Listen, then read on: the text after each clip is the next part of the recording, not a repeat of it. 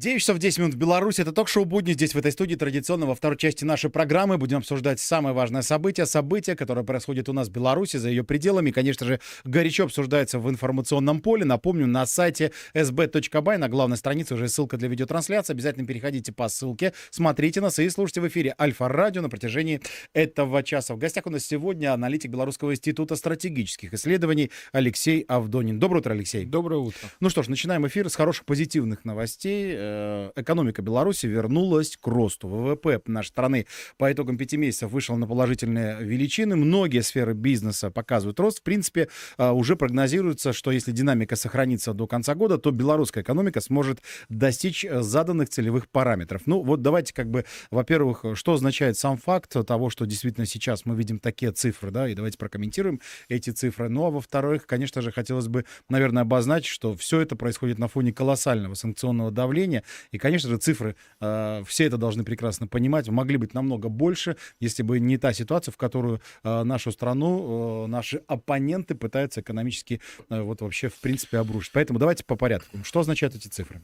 По порядку с, начнем с того, что наши оппоненты ожидали от э, санкций. Они ожидали, что наша экономика упадет где-то на 20%. А мы в действительности э, смогли за вот этот период не только э, не упасть до вот этого уровня в 20%, мы сохранили э, достаточно э, балансированную экономику, и сейчас уже по, по прошествии фактически вот этого жесткого режима санкционного э, регулирования, который был введен в отношении нашей страны, наших предприятий, э, начали показывать э, хороший рост. И вот за первые пять месяцев этого года года это 100, запятая 9%. Э, это о чем говорит? О том, что а, в, в действительности мы смогли перестроиться, мы смогли переориентировать э, э, наши предприятия на работу в других рынках. Mm-hmm те рынки, которые э, были для нас традиционные, понятно, это э, те, которые ближе, европейский рынок, они из-за санкционного режима были закрыты, но мы за этот период смогли перестроиться и поставлять свою продукцию на экспорт, на другие рынки и тем самым э, спокойно зарабатывать. Мы знаем, что против нас э, все санкции, которые были введены, они предусматривали не только закрытие рынка, но и э, определенная блокировка э, транзакций денежных средств, то есть фактически оплату за э, товары, в том числе блокировали, что тоже э, усложняло э, процедуру э, поставки наших э, и получения mm-hmm. денежных средств от экспорта. Но эти все э, основные проблемы были разрешены в первую очередь за счет плотного взаимодействия в рамках союзного государства с Российской Федерацией, потом в рамках ЕС, в рамках СНГ и в рамках сотрудничества с Китайской Народной Республикой. А мы, теперь, мы можем констатировать, вот, что наибольший э, прирост показала промышленность и торговля. И вот э, промышленность за 5 месяцев выросла на 4,1% э, к уровню прошлого года. Это очень колоссальный рост, учитывая mm-hmm. то, что на текущий момент э, вся мировая экономика, она не вышла с этапа стагнации после Э, ковидных ограничений только-только набирает рост. Поэтому а, темпы в 4,1% э, это очень высокие и а, говорит о том, что а, в первую очередь мы смогли занять нужные ниши по своей продукции на зарубежных рынках, а, откуда по тем или иным причинам ушли а, западные компании. В первую очередь они ушли с российского рынка, и мы смогли быстро перестроиться и предложить свою продукцию машиностроения и она стала предельно востребована. Да, но а, важно, если уже э, касаться когда личного кошелька, mm-hmm. да, то а, цифры говорят о том, что реальная заработная плата выросла на 3,8%. Номинальная среднемесячная заработная плата за январь-май увеличилась на 12,6% и составила 1746 а, рублей. Э, и, а, как видим, потребительская активность а, постепенно восстанавливается. Идет, при этом мы видим снижение инфляции, и одновременно идет э, рост э, инвестиций за 5 месяцев. Темп роста инвестиций составил 102,5%. Э, это на 4,9% пункта выше, чем за январь-апрель. То есть э, о чем это говорит? Что деловая активность тоже э, mm-hmm. улучшается, э, предприниматели чувствуют э, динамику рынка, понимают, что э, будет большой спрос, э, и как результат, естественно, э, есть готовность к расширению бизнеса или открытию каких-то новых сфер приложения капитала. А, о чем это говорит? Что, э, в принципе, мы благодаря вот оперативности, очень такому четкому руководству в достаточно сложный вот этот хаотичный период, который пытался Запад э, как бы насадить на, э, на нас, на, на Россию, мы смогли из этого хаоса э, сделать выстроенную систему управления, научиться работать в этих э, нестандартных условиях. И сейчас, в принципе, мы, э, во-первых, не зависим э, от э, никакого, знаете, волеизъявления там э, стран коллективного Запада и ориентируемся, да. да, ориентируемся сугубо сугубо на э, свои силы.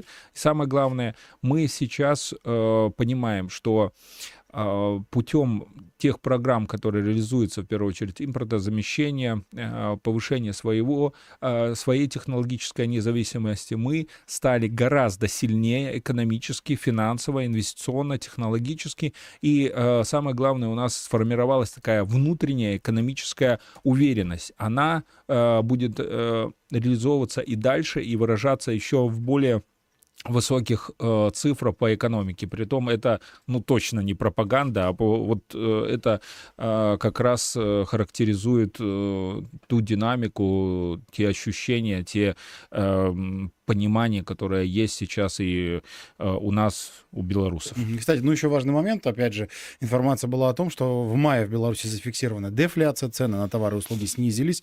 Вот по большому-то счету, вот э, система контроля цен, опять же, мы помним э, все, что президент уделил этому огромное внимание, да, и действительно были так поставлены жесткие условия, ведь это тоже важно для простого гражданина, который действительно себе это ощущает, да, то есть, в принципе, наша страна, по большому-то счету, вот то, что касается контроля э, за ценами, наверное, наверное, ну, такое ноу-хау свое сейчас на данном этапе демонстрирует. Ну, мы э, должны констатировать, что э, президент не раз говорил о том, что те э, режимы управления э, экономикой, э, ценообразованием, которые Запад пытался нам навязать, помните, это дикий рынок, э, свободное ценообразование, он навсегда э, при всех обстоятельствах приводил только к одному, к обнищанию простых граждан.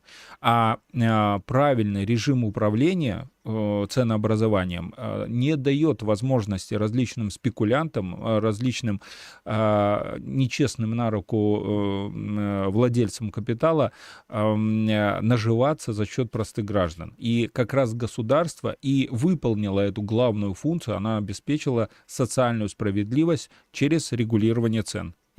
Ну что ж, спасибо огромное. Но еще в этом ключе один вопрос, который, э, э, знаете, волнует, наверное, многих. Вот смотрите, опять же, то, что касается санкционного давления. А мы прекрасно, вот опять же, на старте э, разговора заговорили об этом, что наши оппоненты ждали совершенно иных результатов. Что будет дальше? Понятно, что решение по Беларуси принято, и то, что касается санкционного, экономического давления. Есть ли рычаги? Остались ли рычаги у, опять же, у оппонентов того же Европейского Союза, Соединенных Штатов Америки, или все-таки вот это пере переориентирование, да, то есть этот э, действительно достаточно такой быстро оперативный момент, когда сменили вектор, в принципе, нас от этого обезопасил, потому что, ну, цифры есть, они видят, что не удалась эта попытка, что будут, будут делать дальше? Да ничего не будут делать дальше, будут э, они дальше понятно, пытаться... Что МОД не зря вот все эти папоры там, да, да, э, они, да, будут пытаться дальше э, оказывать давление, но это давление уже э, какое-то стратегическое, кардинальное воздействие на нас не будет иметь, да, потому что мы в принципе, четко э, идентифицируем, кто для нас враг, э, и экономический, и военно-политический враг, э, что они добывают, пытаются добиться вот таким воздействием. И, естественно, если мы ориентируемся на сохранение своего суверенитета, если мы ориентируемся на сохранение себя как, как нации, то в этом случае, конечно же, мы и дальше будем выстраивать свою политику, ориентированную на то, чтобы повышать благосостояние своих граждан, а, повышать свою экономическую, финансовую, технологическую независимость и ни при каких обстоятельствах не дать возможности коллективного Запада разрушить наше государство, а значит, фактически вновь поработить простых белорусов, наш белорусский народ, этого допустить ни при каких обстоятельствах нельзя. Но а, важно отметить и почему у них это не удалось. Они ожидали, что под а, воздействием санкций, под воздействием вот этого имиджа э, гегемона коллективному Западу удастся э, напугать Э, вот mm-hmm. правильный термин, именно напугать другие страны, в первую очередь э, страны Азиатско-Тихоокеанского региона, Ближнего Востока, Африки, Латинской Америки, не работать с нами. Но э, лидеры этих э, стран, э, с этих регионов, они э, все-таки оказались более прозорливыми и э, поняли слабость коллективного Запада, и, естественно, не поддались санкции, не подписались под э, введение ограничений в отношении Беларуси, и, и таким образом Беларусь смогла спокойно поставлять свою продукцию на эти рынки, и санкции, естественно, не э, имели должного воздействия. Ну что ж, спасибо огромное. Продолжаем двигаться дальше. Еще одна важная тема, тема касается нашей страны. 13 июня президент подписал указ, который направлен на дебюрократизацию взаимодействия населения с органами власти. Я тут несколько пунктов. А, государственные органы должны отказаться от избыточных отчетов и других формальных документов. Контролирующие органы должны усилить свою профилактическую деятельность. Время приема обращений граждан должно быть рассчитано с учетом режима рабочего дня населения. Прием должен начинаться не позднее 8 8.00 или заканчиваться не ранее 20.00. При этом хотя бы один раз в неделю прием должен заканчиваться не ранее 20.00. Государственные органы должны внедрять использование информационных технологий в свою деятельность, например, вести официальные аккаунты в социальных э, сетях. И, ну, в общем, есть еще несколько пунктов, не буду здесь э, их а, озвучивать все полностью, можно ознакомиться, конечно же, но давайте в целом, глобально, опять же, э, сейчас мы видим, что белорусское государство, по большому-то счету, вот такими нормами, такими правилами президента, а опять же, вот все для э, простого обывателя. Да что это означает, Алексей?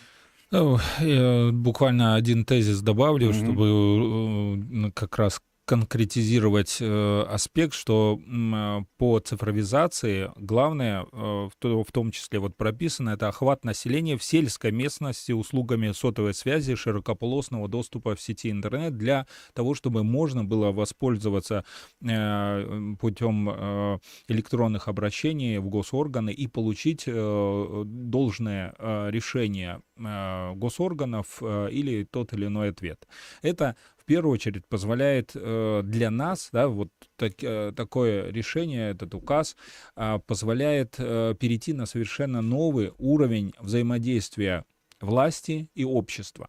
Да, и э, мы э, очень прекрасно понимаем, что на текущий момент э, скорость вот коммуникации между э, государством, между э, гражданами, оно сейчас требует эм, очень быстрого принятия решений, оперативного, и это касается не только а, работы госорганов в интересах каких-то субъектов хозяйства mm-hmm. в рамках эм, там, бизнеса, а как раз э, требует отклика большого и быстрого со стороны для в интересах простых граждан. Да?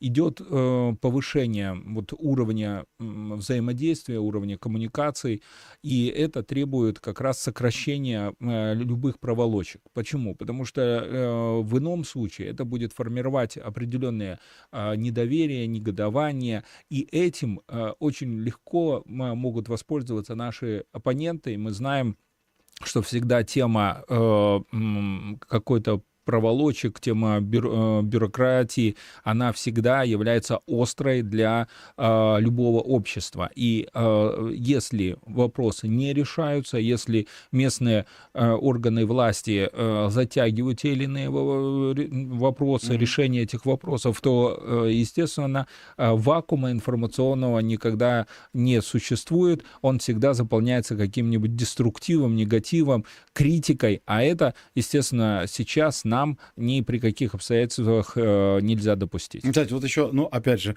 э, действительно такая фишка нашего белорусского государства, это, конечно же, обращение граждан. Вот время приема тоже очень маловажно, э, немаловажный факт такой, да, потому что действительно для людей это уже привычная история, люди привыкли.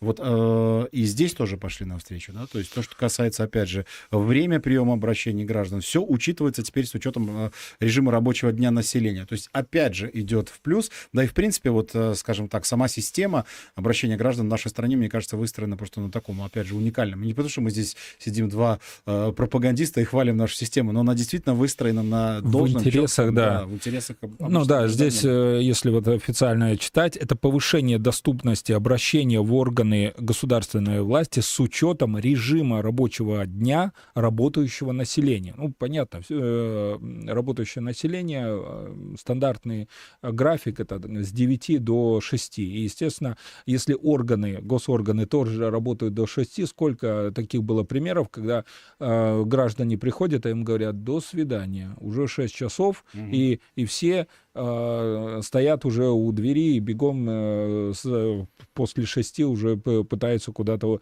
уйти, уехать. И, естественно, у, у простых граждан вопрос не решается. Отпроситься с работы э, бывает достаточно сложно, все зависит от э, лояльности начальника, правильно?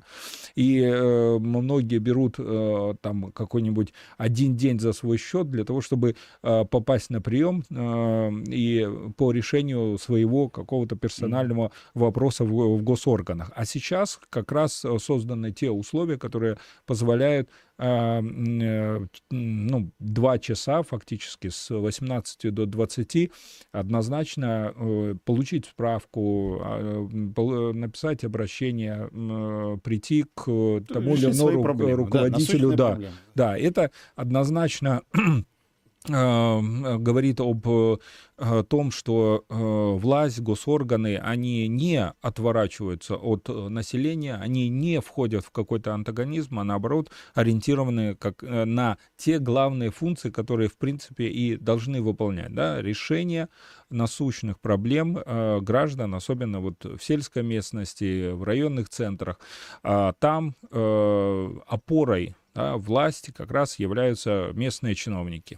Кстати, вот еще один вопрос, то, что касается местных чиновников. Руководители государственных органов не должны передавать принятие решений на вышестоящий уровень, если вопрос входит в их собственную компетенцию. Да? То есть для чего это делается, почему, опять же, вот прописываются в указе эти э, параметры. Да, и... вы правильно отметили, что именно в указе это прописано, да, отдельным таким э, тезисом, очень э, четким. Э, для чего это сделано? Для, потому что большинство, мы знаем из практики, э, чиновниках на э, местах, они для того, чтобы снять с себя ответственность, несмотря на то, что имеют э, весь перечень э, полномочий, э, через различные справки, обращения, переносят решение этого вопроса на самый верх. И э, сколько было таких э, примеров, когда граждане вынуждены были обращаться э, либо в вышестоящие органы, либо вообще писать в администрацию президента, и уже по нисходящей все на, на, начинали э, рассматривать этот вопрос, а казалось ну, в итоге, что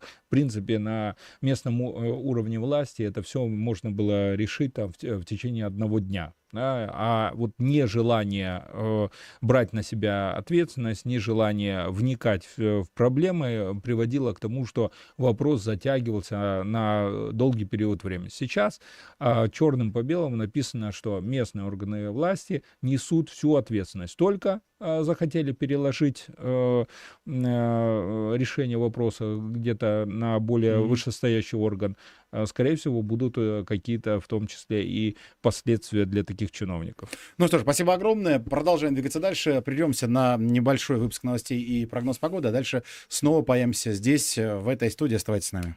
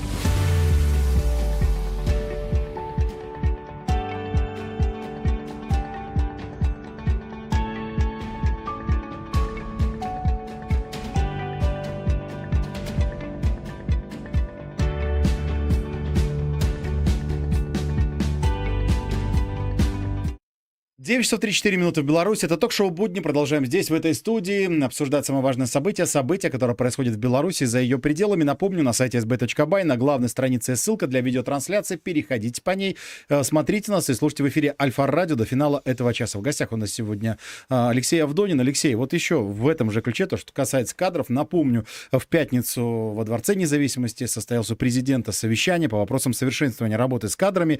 Э, президент обозначил, что эта тема наиважнейшая заявил о том, что в стране накоплен уникальный опыт советских времен, выстроена четкая система госуправления, однако к работе с кадрами есть определенные замечания. Вот Александр Лукашенко обозначил свое э, принципиальное требование. По большому-то счету, главный критерий в оценке кадров — результат. Почему сейчас, вот на данном этапе, действительно пристальное внимание президента? Это, кстати, на протяжении действительно длительного времени всегда все-таки к кадрам глава государства относится очень скрупулезно, очень детально э, и э, в мельчайших подробностях, как бы рассматривая каждую кандидатуру кандидатуру, но в целом вот глобальная ситуация, глобальная кадровая политика в стране, почему она сейчас, сейчас именно в это время очень важна?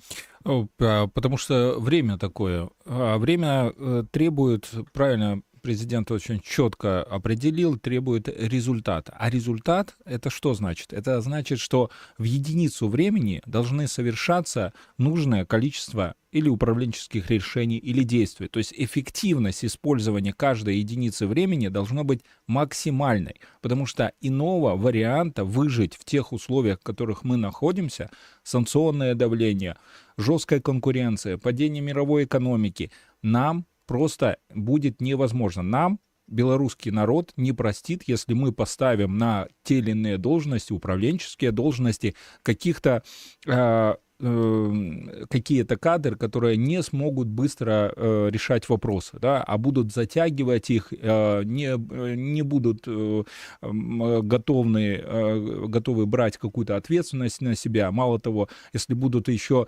э, нечистые на руку, э, да, и ориентироваться не на э, общественный результат, не на работу для белорусского народа, а сугубо на свой личный карман, то, конечно же, э, результат будет нулевой. Э, мало того, будет еще и отрицательной. Поэтому, когда президент говорит о результатах, это значит, что управленец должен быть, э, как простым языком, да, э, он должен решать проблему в рамках там, предприятия, повышать э, его эффективность, наращивать объемы производства, а, объемы экспорта, объемы mm-hmm. торговли. Если это руководитель каких-то местных органов власти, значит, он должен а, улучшать, э, изыскивать денежные средства для того, чтобы улучшить инфраструктуру, э, среду, в которой находится веренный ему население, объект, а, решать проблемы непосредственно граждан. Вот это все эм, э, требует совершенно иного, наверное, картины или образа или формата управленца. Э, тот э, управленец, который был даже до 2020 э, года, он уже не будет эффективным. Не можешь э, решать э, проблемы, да, не можешь работать э, с, э, с веренным сво, э, ему коллективом, ну, тогда э, должен отойти и э, пойти, ну, наверное, в, в простые специалисты и немного поучиться. Тут э, самое важное еще аспект, когда мы mm-hmm. говорим о результате, э, и президент не раз об этом Э, акцентировал внимание, что нельзя добиться результата управленцу, если ты не умеешь работать с населением, не умеешь работать своими подчиненными. И президент всегда, вспомните, как говорил, особое внимание к гражданам, особое внимание к коллективу. Потому что э, бывает, сколько таких примеров,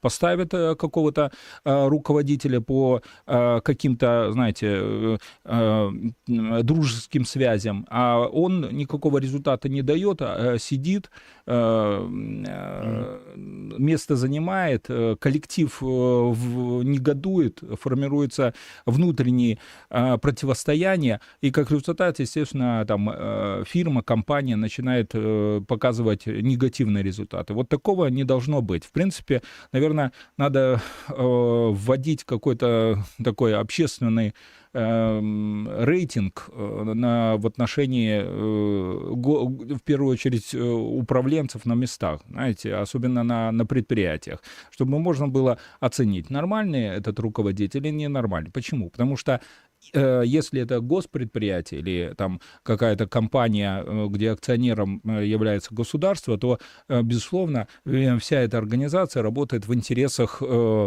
населения, народа, mm-hmm. да, да и частная компания, она всегда все равно ориентируется на работу в интересах э, населения, потому что платит налоги. И в этом случае мы, э, наверное, должны подумать о том, чтобы вот э, правильно оценивать вот таких э, управленцев. Действуют они в интересах народа или же действуют су- сугубо э, на свой личный карман и создают ли они э, некий вот э, э результат? Результат в первую очередь выражается всегда в состоянии э, рабочего коллектива. Есть э, трудовое э, да, ориентир, mm-hmm. есть мотивация значит молодец. Будет нету, и результат. Да, да, нету мотивации, идет разрушение коллектива. Ну, значит, э, этому э, управленцу надо немного э, уйти в сторону и подучиться. Ну что ж, спасибо огромное. Продолжаем двигаться дальше. Уже перейдем сейчас к такой достаточно глобальной повестке, то, что касается э, геополитики, то, что происходит на карте мира. Ну, конечно же, сейчас очень важная э, тема, обсуждаемая тема, это контрнаступление ВСУ. Уже говорят, заявляют о провалах. Мы видим, что есть уже заявления достаточно такие серьезные, уже, в принципе, и западные средства массовой информации признают эти моменты. Вот, э, Алексей, важный вопрос. Европа сократит поддержку Киеву, если все-таки нужных результатов достигнуто не будет? Давайте э, правильно введем терминологию. Не контрнаступление ВСУ. Это так пытается э, украинская и натовская пропаганда э, угу. все это представлять. А контрнаступление сил коллективного Запада. Так. Вот тогда оно все становится логично, логично вами, да. да, потому что техника западная западная вся э, обучение личного состава прошло э, в натовских школах, инструктора все иностранные, наемники иностранные, то есть фактически весь коллективный Запад э, попытался организовать контрнаступление в, для того, чтобы отрезать Крым, э, попытаться дойти до Азовского моря и отрезать Азовское море, но как видим, весь коллективный Запад потерпел фиаско в контрнаступлении. Mm-hmm. Не ВСУ потерпела э, фиаско, да, а весь коллективный Запад. И сейчас они просто не знают, что делать. Да? Это равносильно окружению Паульса э, под Сталинградом, понимаете? То есть, когда они, эм, э, в принципе, э, ожидали победы, ожидали захвата, а ничего не получилось. И что в этом случае надо делать? Либо они дальше будут э, такие совершать э, как бы инвестиции, но это уже никому не надо. На, в Европе уже устали, от э, этой тематики европейское общество, а, мы видим, как а, активно переходит к различным антивоенным протестам и понимает, что ухудшение благосостояния европейских граждан, оно напрямую связано с тем конфликтом, который разжег Запад на территории Украины. Кстати, как... то, что... Да, да, да. Да, то, что касается конфликта, вот опять же, э, мы видим, что уже появляется информация, в принципе, о проекте мирного договора с Украиной уже облетело информационное поле, ну, как, э, так сказать, лояльное информационное поле, потому что западные средства массовой информации эту информацию, э, в принципе, не показывают, да, то есть на встрече с делегацией африканских стран Владимир Путин, президент Российской Федерации, показал проект мирного договора с Украиной, утвержденный представителями президента Украины Владимира Зеленского. То есть даже был документ, да, парафированы, подписаны. И, в принципе, ну, если так вот в доступе есть информация, ничего страшного э, для Украины, прям такого катастрофического там в этом документе нет. Но вот скажите, люди, те же украинцы могут сейчас, опять же, э, ну, скажем так, прийти понятие, что ведь всей этой кровавой бойни могло не быть. Вы знаете, тут э, самое важное, что весь украинский народ э, выступил заложником э, тем планом, который выстроил коллективный Запад. А именно Украина была выбрана в, э, в качестве тарана а, Российской Федерации. А, они ориентировались на то, что этот конфликт э, приведет к резкому ухудшению экономики России, к ее изоляции, э, и а, в последующем им будет очень легко провести какую-нибудь бархатную революцию в самой Российской Федерации и привести к власти лояльных политиков. Но этого не произошло, и сейчас бумеранг летит с обратной силой э, и в обратном направлении в, в сторону коллективного Запада.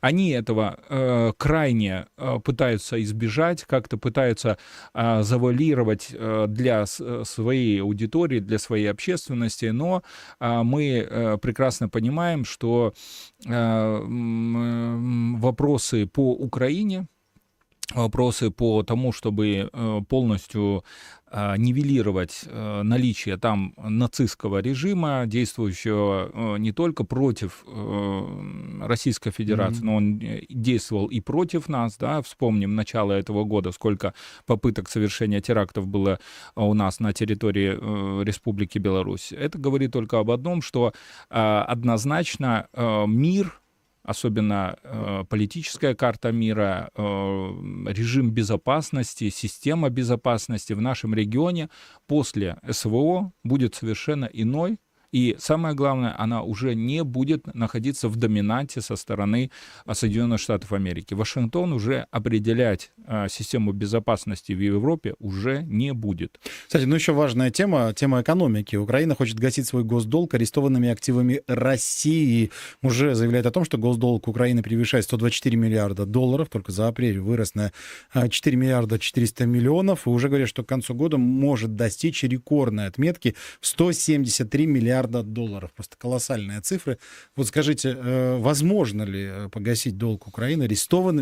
Это какой-то, знаете, вот я сам озвучиваю и не верю в то, что, не верю в то, что говорю. Арестованными активами России гасить долг Украины. Э, это их... Алексей, вы как экономист прокомментируйте, да, пожалуйста. Это, знаете, это их крайняя мечта. Это вот тот сюр, сюрреалистичная реальность, в которой они живут и хотели бы так сделать. Да, они, а, мы знаем, что э, Запад через э, западные банки заблокировал э, часть активов и Банка России, и российских корпораций, и, и российских состоятельных людей, не будем мы их называть mm, да. другим некрасивым словом. И сейчас они все делают для того, чтобы добиться доступа к этим счетам. Но Вопрос же в другом совершенно, что те банки, которые заблокировали эти счета, только если они э, примут решение об э, переводе этих денежных средств на счета, к примеру, Украины, их рейтинги надежности, их рейтинги банковские упадут до нуля и это приведет к оттоку, массовому оттоку а, сбережений со стороны, в первую очередь, э, представителей Ближнего Востока, состоятельных компаний. Mm-hmm. Почему? Потому что а, в любом, а, они будут понимать, что в случае, если а, а, Запад или там Вашингтон даст указания, эти банки совершат а, точно такие же действия а, и фактически украдут эти деньги. А доверие к банку — это и есть основа э, работы э, всей банковской системы. Не доверяют банку, все, деньги не придут к нему. Поэтому э, частные, коммерческие, крупные корпорации, банковские корпорации, они а, несколько раз подумают перед, перед тем, как э, дать разрешение на перевод этих заблокированных денежных средств в интересах Украины. Поэтому, скорее всего, вот этот тезис, он направлен на кредиторов Украины. То есть официальные власти Украины сейчас пытаются э, выбить еще дополнительные mm-hmm. денежные средства на проведения той э, воинствующей политики, которую они уже делали, и говорят, что вы не смотрите, что у нас долг большой, мы его загасим. Вот мы сейчас договоримся, э, переведем заблокированные денежные средства с России к себе и погасим все ваши долги. Но это иллюзия.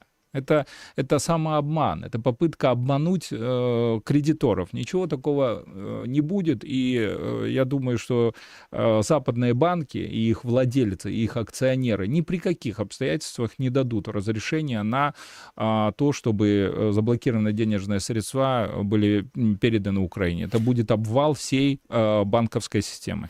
Ну что ж, еще одна тема. Как говорится, не читайте британских газет. Британская газета э, заявляет о том, что белорусские боевики, которые намерены участвовать участвовать в вооруженной попытке восстания против президента нашей страны Александра Лукашенко, проходит боевую подготовку в Польше. Уже говорят, что проходит специальное обучение в центрах подготовки в Познане, которые организуют группы из бывших сотрудников белорусских спецслужб, которые покинули страну после президентских выборов 2020 года. Уже не единожды глава государства об этом говорил, да. Э, что происходит, Алексей? Почему вот уже даже британские газеты об этом пишут?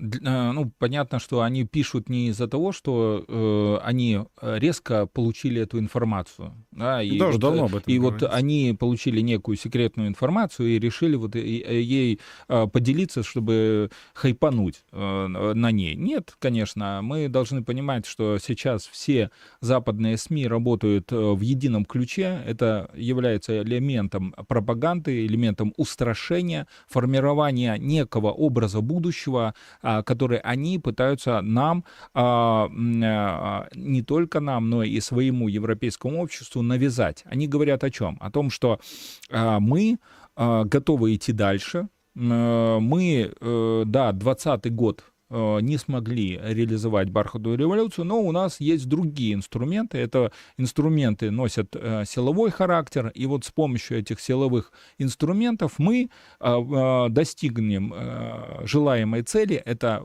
попытаемся оторвать Беларусь от России.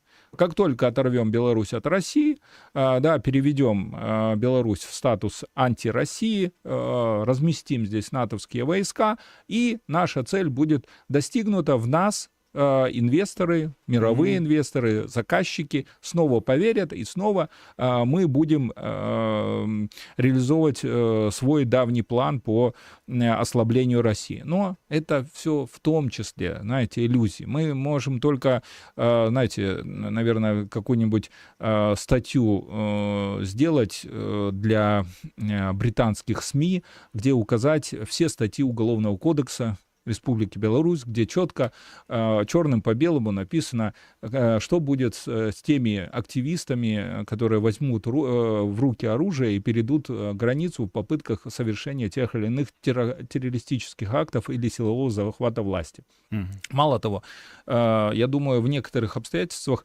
будет действовать не только режим Уголовного кодекса, но и режим антитеррористический, который предусматривает уничтожение террористов э, в случае их э, прямого проникновения на территорию Беларуси и неподчинения э, правоохранительным органам. Да? То есть они будут переведены в, состо... в состояние утилизации, правильно? Поэтому что можно сказать в этих условиях? Они пытаются, мы прекрасно понимаем, к чему они ведут и для чего это mm-hmm. делают, мы это как раз и рассказали. Но, естественно, на это и есть и наши правоохранительные органы, есть наши специальные службы, как раз, которые и ориентированы на обеспечение безопасности нашего общества.